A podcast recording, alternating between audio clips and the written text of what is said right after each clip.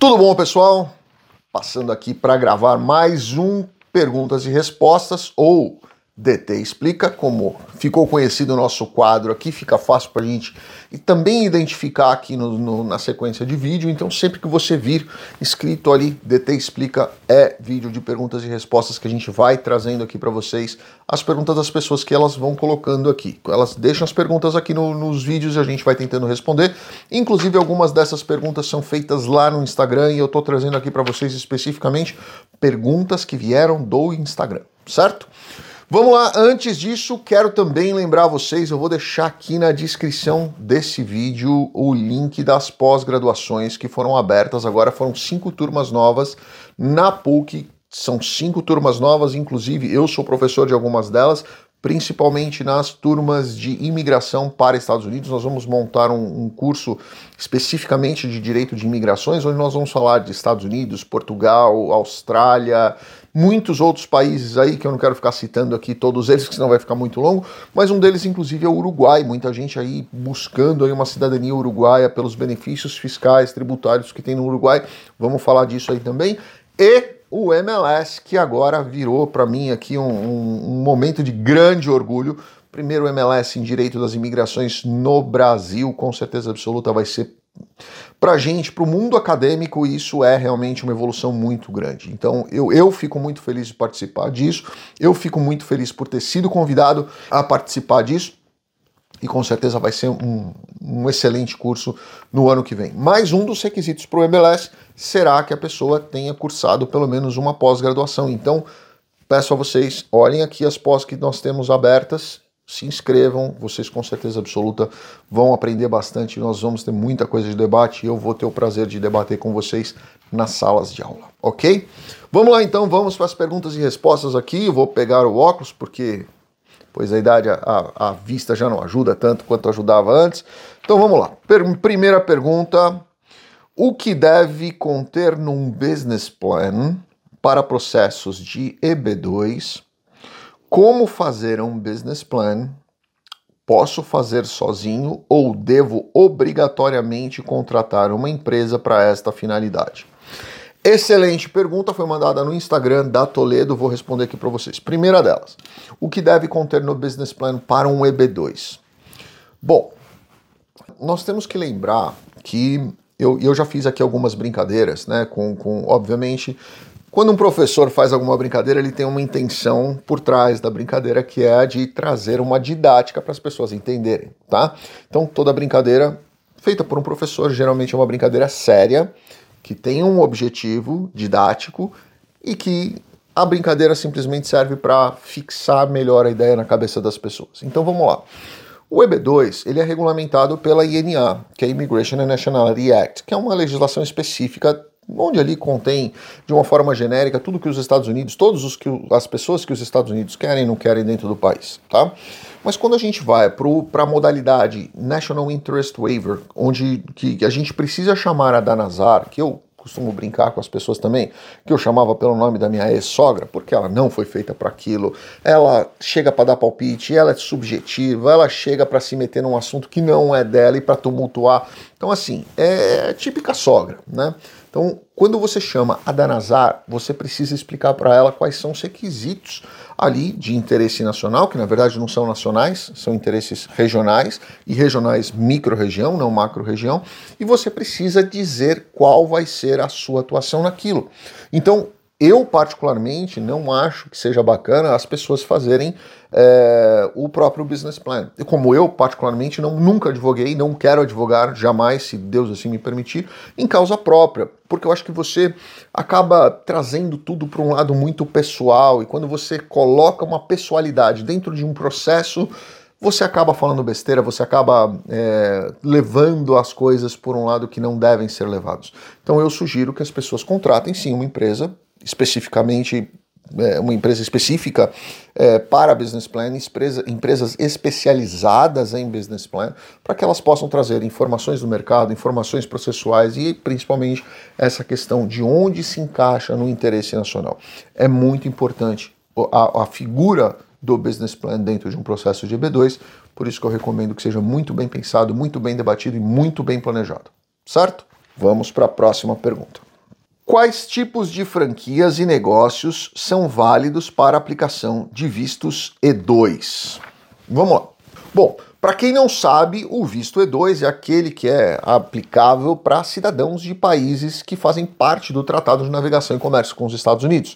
Então existem diversos países, sugiro a vocês que quem não, não teve a curiosidade de ver ainda, pode colocar ali no, no Google, né? Escreve USCIS uh, E2 Treaty e vocês vão ver countries e vocês vão ver quais são os países ali que fazem parte do Tratado de Navegação e Comércio e esses, os cidadãos desses países podem fazer aplicação de visto E2. Franquias. Eu particularmente não gosto de franquias, para nada. Né? Eu, eu particularmente não, não acho legal franquia.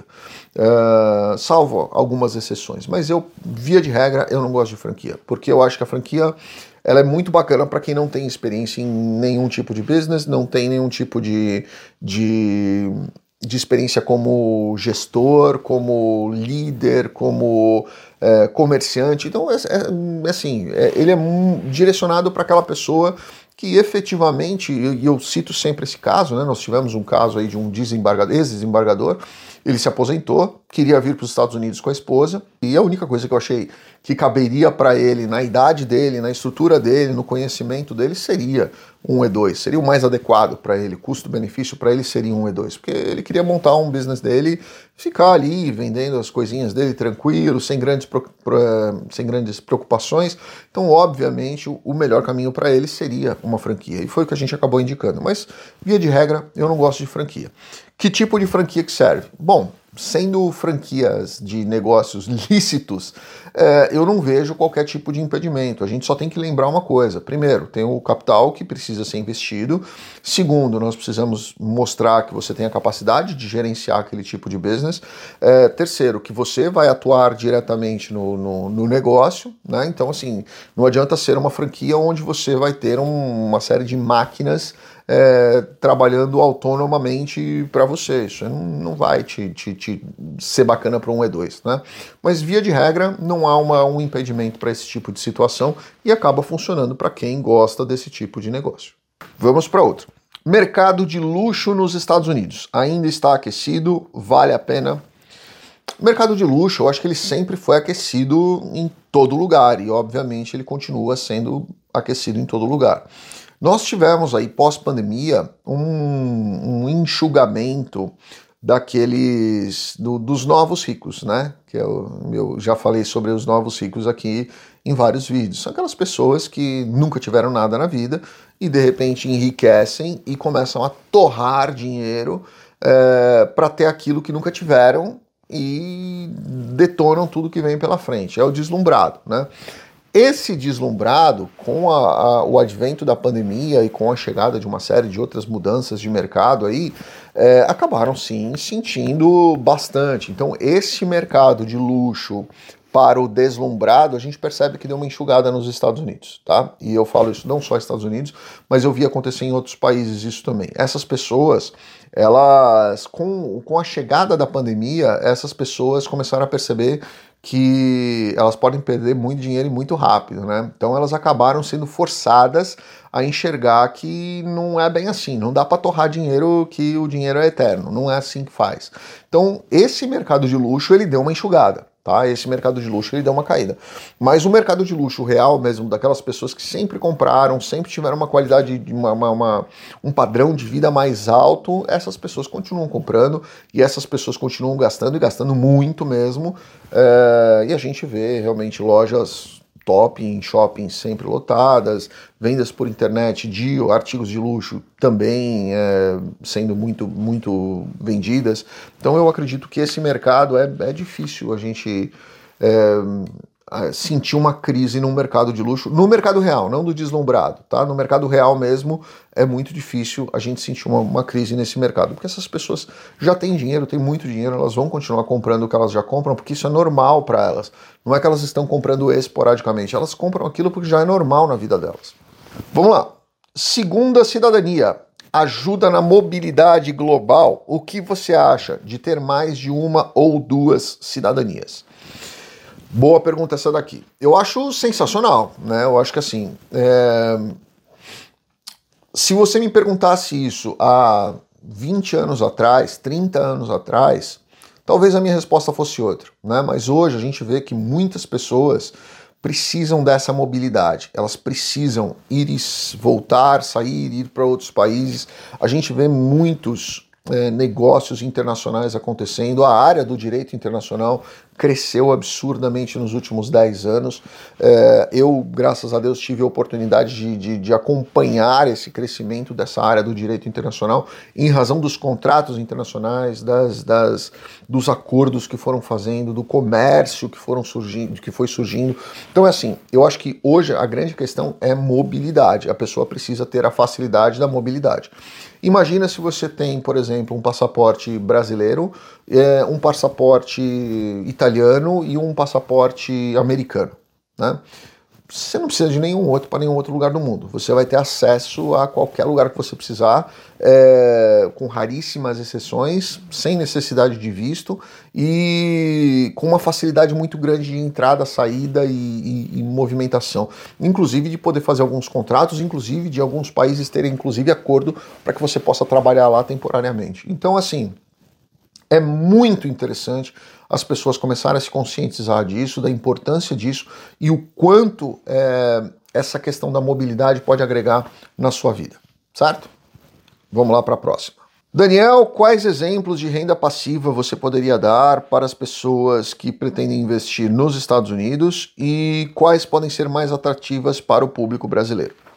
Bom, sem dúvida nenhuma, né? Sem dúvida nenhuma. Eu já falei muitos, muitas vezes sobre vários negócios aqui, mas sem dúvida nenhuma o carro-chefe aí, a cerejinha do bolo de renda passiva de brasileiro aqui nos Estados Unidos é casa de aluguel. Ponto final. Né? Isso é, é definitivo. As pessoas têm uma rentabilidade em dólar, as pessoas acabam tendo aí é, pouquíssima dor de cabeça, porque é, aqui nos Estados Unidos, se, se o cara não pagar, em dois, máximo, três meses, você tira ele dentro da casa. E, e ainda mais se você tiver depósitos de aluguel aí, mais dois, três depósitos, prejuízo zero. Né?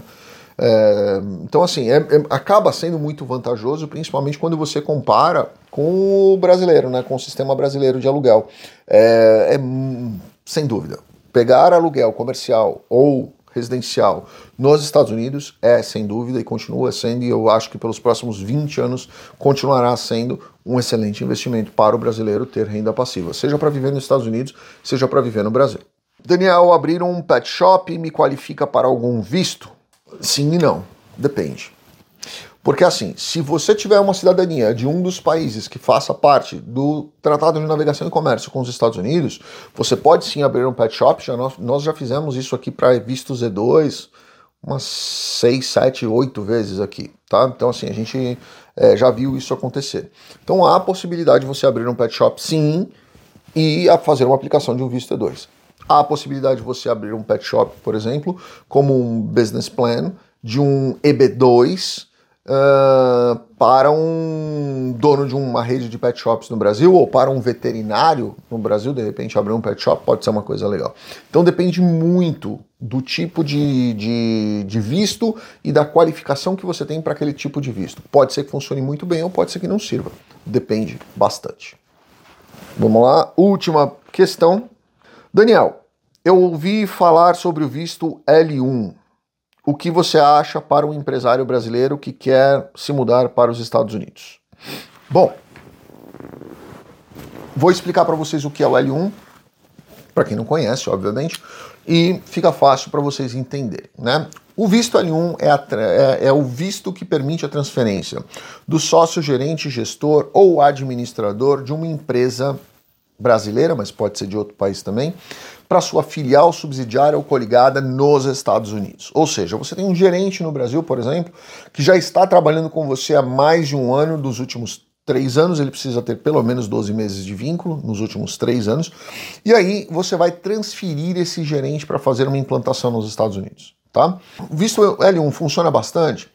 Antes funcionava para tudo. Né? O, visto, o visto L1 antigamente era, o, era a dipirona, servia para tudo. Mas depois de um tempo, principalmente depois do Trump, é, no meio do governo Trump, eles começaram a ter algumas uma, umas restrições maiores na análise. Não mudou a regulamentação, mas a análise ela ficou um pouco mais burocrática. E quando você começa a olhar o visto, o visto L1 é, para empresas menores, para empresas pequenas brasileiras, a gente vê que tem um, uma restrição muito grande com uma enorme possibilidade negativa. Então, se a empresa for de média para grande, excelente possibilidade. O, o transferido vem para os Estados Unidos, fica um ano, depois mais dois, é, faz implantação, pede mais dois, se for necessário, e volta para o Brasil. Esse é o objetivo do visto L. Não é criar vínculos, não é criar raízes e muito menos dar green card para as pessoas.